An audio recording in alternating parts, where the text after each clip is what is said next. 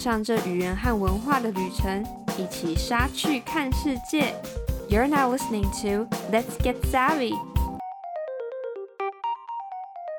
Hi, I'm Savannah. 欢迎回到我们什么新东西 What's New 的系列。让我们来回顾看看这一周世界上发生了什么事吧。首先，我们来看到东南亚的印尼。十月二号，在印尼的东爪哇发生了一场严重的事故。在一场足球比赛结束之后，超过千位的球迷涌入球场，场面混乱。警方动用催泪瓦斯镇压，然而群众在恐慌之中逃跑时推挤冲撞，造成严重的踩踏事件。根据统计，有超过三百多人受伤，过百人死亡，其中还有超过三十位儿童。最年轻的伤者只有三岁。不少目击者表示，看到许多家长在人群之中为了保护孩童而受伤。也有人表示，听到警方发射超过二十枚的催泪弹。据了解，两个足球队本来就是世仇，以往也发生过很多起球迷冲突事件。但这次警方以催泪弹进行镇压的方式，遭到民众质疑执法过当。引发受害者家属以及民众不满。目前，官方成立专门小组对整起事件进行调查，以及后续责任及赔偿处理。剩余的比赛暂停，直到事件调查结束。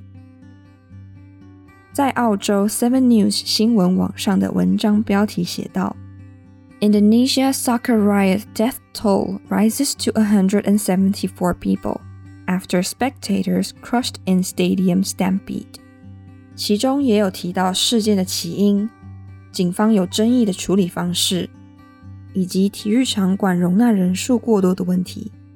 At least 174 people have been killed and scores more injured in a stampede and riot at a soccer match in Indonesia in one of the world's worst stadium disasters when frustrated supporters of losing home team Arema invaded the pitch in Malang, East Java, late on Saturday. Officers fired tear gas in an attempt to control the situation.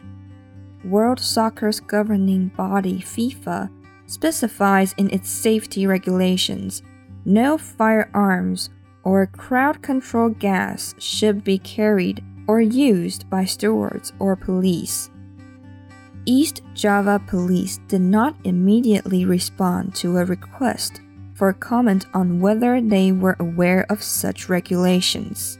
There have been sporadic outbreaks of trouble at matches in Indonesia, with strong rivalries between clubs, sometimes leading to violence among supporters.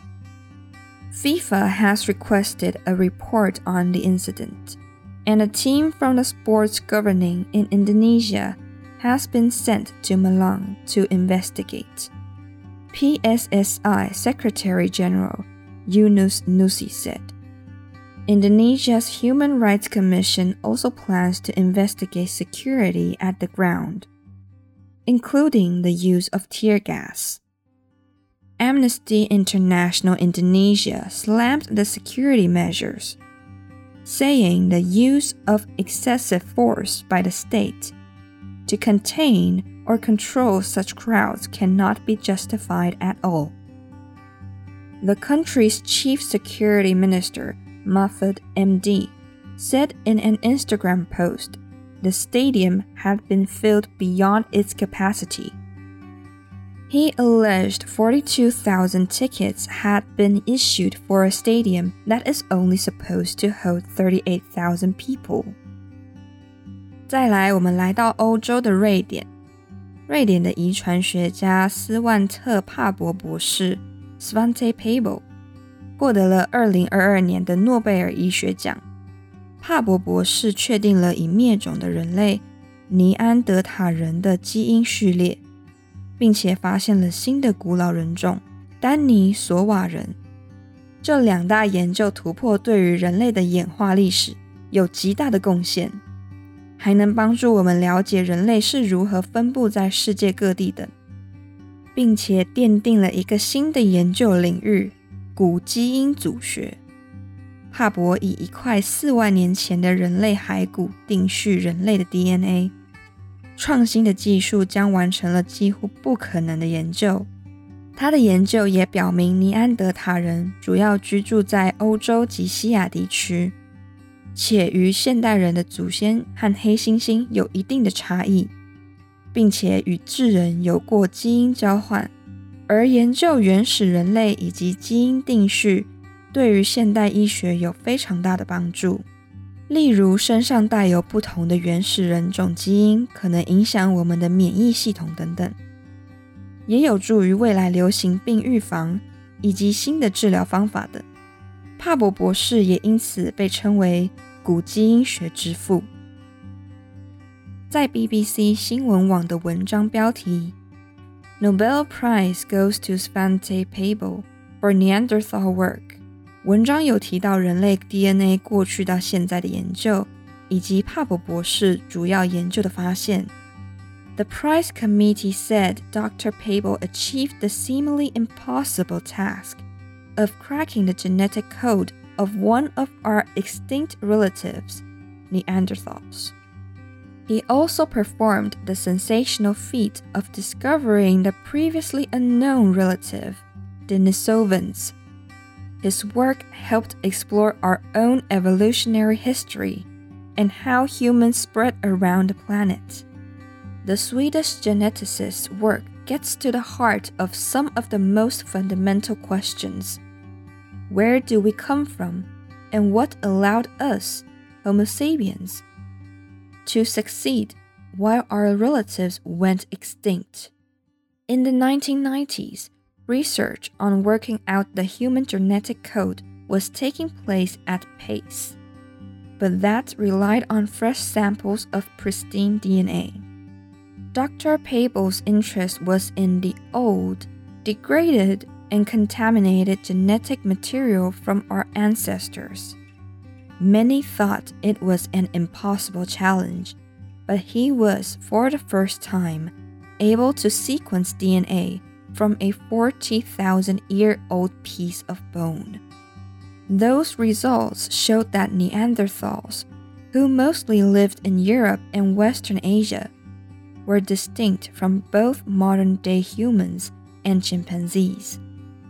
His work focused on hominins, the group of modern humans that includes us, Homo sapiens, but also our extinct relatives by revealing genetic differences that distinguish all living humans from extinct hominins.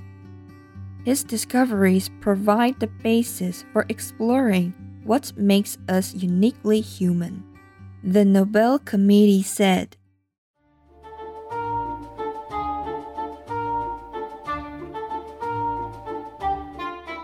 除了以上较详细分享的新闻之外， 其他在上周发生的还有：十月四号，NASA 及 SpaceX 的首位美国女性原住民裔太空人即将参与太空任务。NASA and SpaceX to send first Native American woman to orbit。十月五号，因为疫情而停办的印度教杜尔加女神节，又再次于十月一号在印度加尔各答举办。Durga Puja in full swing in Kolkata after two years of COVID woes. 十月五号，南韩及美国发射飞弹回应北韩先前的导弹试射。South Korea, U.S.